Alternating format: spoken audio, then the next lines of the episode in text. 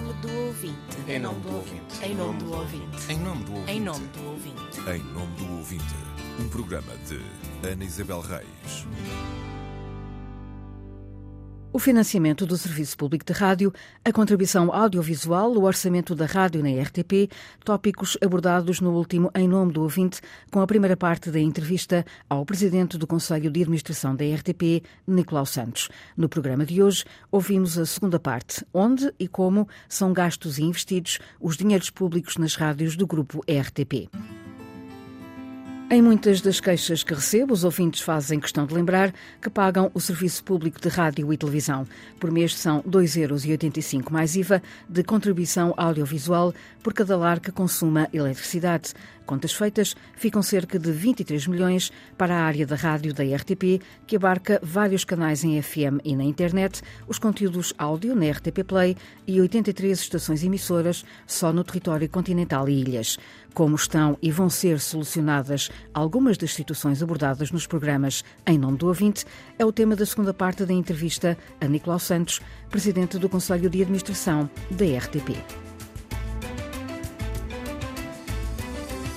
A palavra que eu mais tenho ouvido, eh, conforme vou correndo as diversas delegações e centros regionais e de proteção, é que muitas vezes estão em serviços mínimos. Uhum. Portanto, foi saindo gente que não foi entrando nova para uh, substituir ou para renovar. Não é? Temos aqui duas, duas perspectivas. Isto não coloca em causa essa diversidade, esse pluralismo, essa, esse cumprimento do contrato de serviço público, da coesão territorial? Para quem está em casa a ouvir-nos, às vezes pode ficar surpreendido com o que eu vou dizer. Mas o que é certo é que o Conselho de Administração da RTP tem severíssimas limitações para contratar pessoas. Só pode contratar pessoas em caso de pessoas que saiam da empresa e só as pode substituir se as substituir nesse ano. E se passa para o ano seguinte, cai, obviamente. E, portanto, temos de uh, reiniciar um processo, pedir uma exceção ao Ministério das Finanças para tentar contratar uma pessoa e essas situações normalmente demoram muito tempo. O que é que se passa? Uh, da parte do Ministério das Finanças, dizem-nos para colocar todos os anos no plano de atividades e orçamento que nós elaboramos as necessidades esperadas de pessoas para trabalharem nas diferentes áreas da empresa. Nós colocamos esse plano vai então para aprovação. Nos últimos anos, tem havido, infelizmente, eh, um longuíssimo tempo antes desse plano de atividades e orçamento ser aprovado, ou acaba o ano sem ele chegar a ser aprovado. Ou seja, portanto, tudo o que estava lá contemplado eh, acaba por não ter aprovação e, sobretudo, em matéria de contratação, essas contratações não podem ser feitas. Isso obriga-nos a fazer outra coisa, que é pedir às tutelas, à cultura e às finanças, as chamadas exceções para que possamos contratar as pessoas. É um processo que demora muito, é um processo muito difícil. E depois existe. E quando falamos que demora muito, falamos em quanto tempo? Meses ou não há resposta às vezes. E fica normalmente abaixo daquilo que a gente pede. Fica claramente abaixo do número de pessoas, das necessidades que nós, nós temos.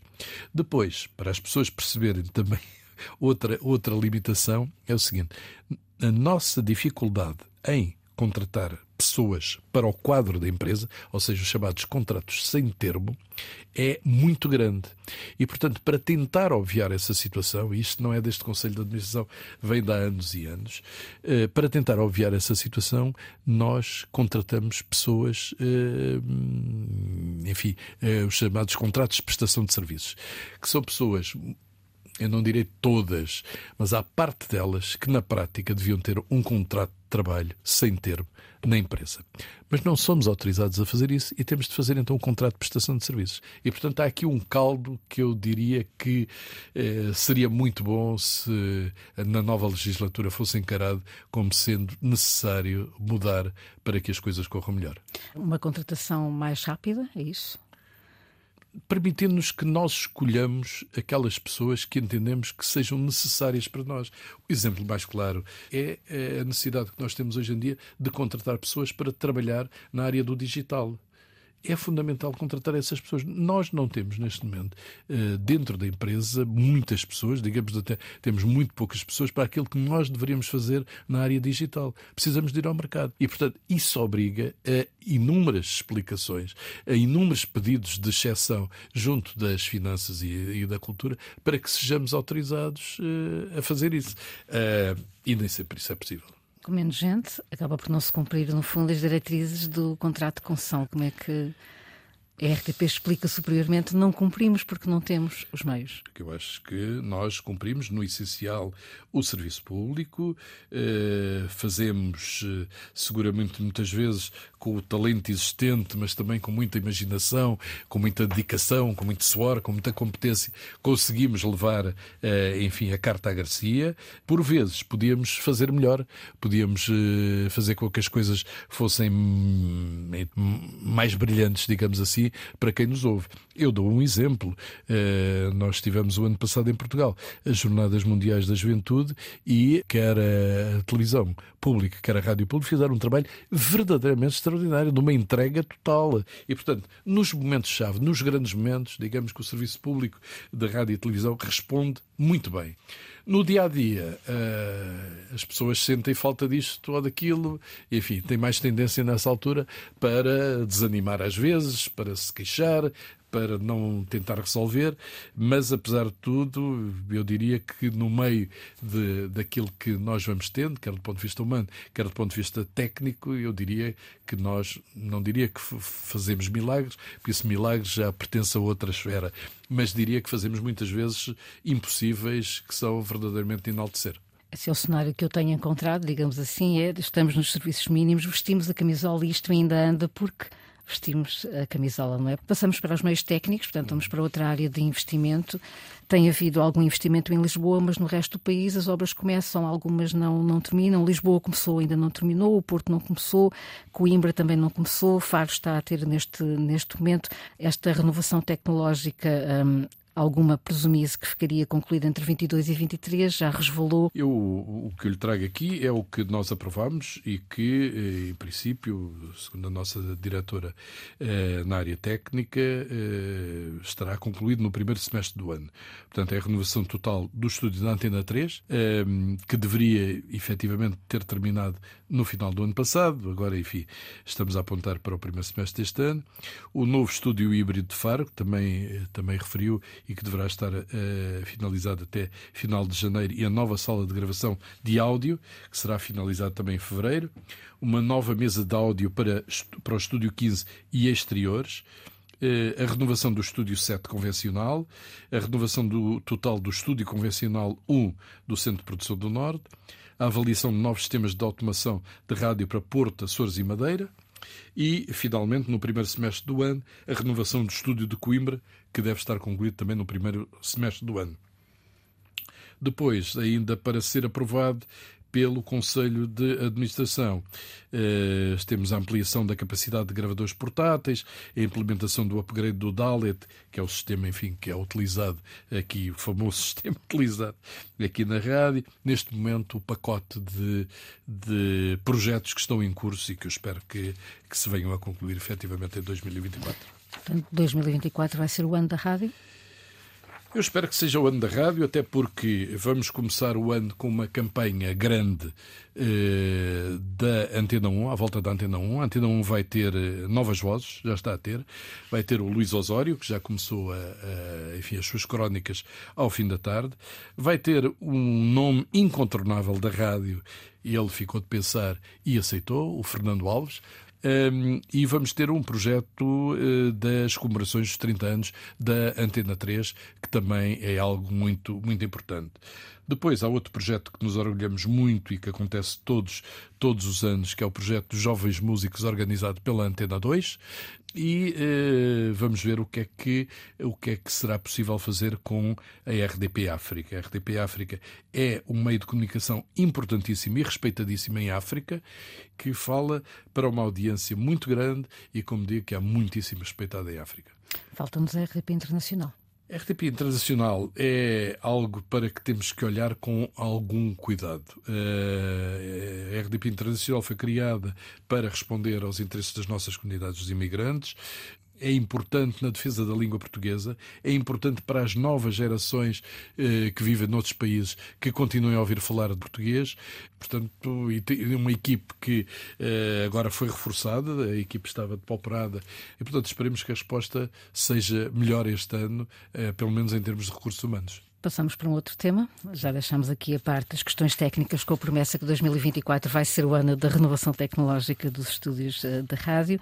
Balanço de mandato, estão a chegar praticamente ao final deste mandato.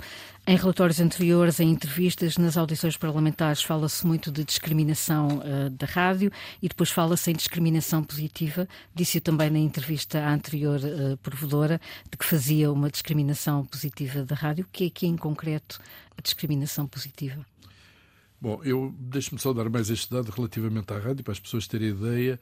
Eh, nós, RTP, temos 83 estações emissoras FM e 40 grupos geradores temos falhas, mas ao mesmo tempo temos uma enorme cobertura do território nacional e contribuímos de maneira incontornável para a coesão social do país. Porque há sítios onde, efetivamente, se não estiver a rádio pública, não se sabe o que se passa lá. E a esse propósito, muitas vezes a rádio pública esbarra com as questões das frequências e atribuição de frequências, não pode comprá-las, ao contrário das rádios privadas, tem que esperar que a Anacom uh, o autorize, o que significa que muitas vezes há áreas a descoberto, uh, mesmo perto de Lisboa, por exemplo. Um, estão previstas conversações com a Anacom neste sentido para desbloquear algumas situações que são mais óbvias e que se arrastam há algum tempo? Eh, quer na rádio, quer na televisão, temos vários assuntos a tratar com a Anacom e um deles é esse, efetivamente, porque há localidades onde nós precisamos que a Anacom nos, autorize a instalar os nossos serviços, instalar a nossa emissão e até agora isso não tem sido possível. Portanto, enfim, é, é seguramente algo que vamos continuar a trabalhar e, enfim, e também em relação à, à ERC, sensibilizar a ERC para as necessidades que uh, a rádio também tem também uh, em termos de cobertura do território. Depois, estava-me a perguntar relativamente à discriminação positiva em relação à rádio. Uh, a discriminação positiva foi no sentido de dar uma atenção à rádio, de ter investimentos, tentar contratar uh, pessoas, profissionais, com os constrangimentos que nós temos e que eu já estive aqui de algum modo a referir, mas dando atenção a isso. Este contrato de concessão e o futuro dependeriam, se calhar, um pouco mais do livro branco, que entretanto também vamos saber se as indicações serão ou não seguidas. Olhando para algumas conclusões da área da rádio, fala muito em descentralizar, mais uma vez, não é? Estar por todo o território, de que é preciso mais informação regional, a que existe é de qualidade, mas pede-se um pouco mais. Estas recomendações do livro branco vinham um, naquilo que eram as expectativas do Conselho de Administração da RTP?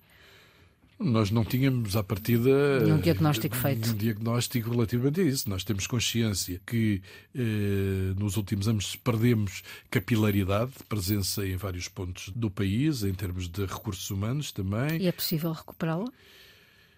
Está tudo dependente sempre do mesmo problema. É preciso pagar às pessoas para termos, eh, termos eh, termos correspondentes espalhados pelo país.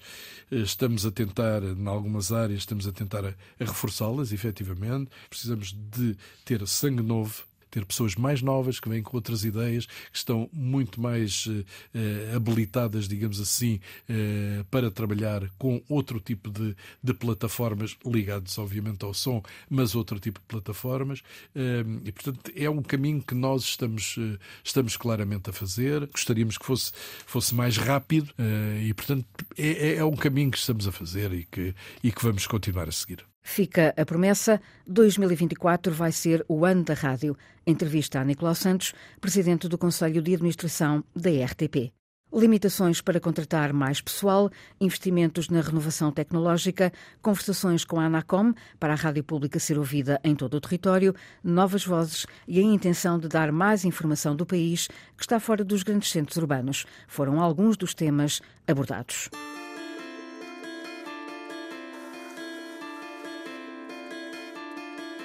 Os ouvintes questionam conteúdos, informam que não conseguem sintonizar as rádios, pedem explicações, protestam, reivindicam, sugerem e elogiam.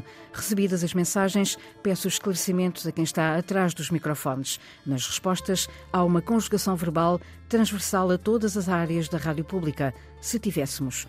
Por isso, no último ano, nos programas da Provedora do Ouvinte, foi frequente falar-se da falta de meios humanos e técnicos, lacunas que se refletem no cumprimento do contrato de concessão. Por outras palavras, que se refletem no serviço prestado ao ouvinte contribuinte. A condição de contribuinte é uma constante nas mensagens que recebo. Os ouvintes fazem questão de lembrar que contribuem para o financiamento do serviço público de rádio e a rádio está ao serviço dos ouvintes.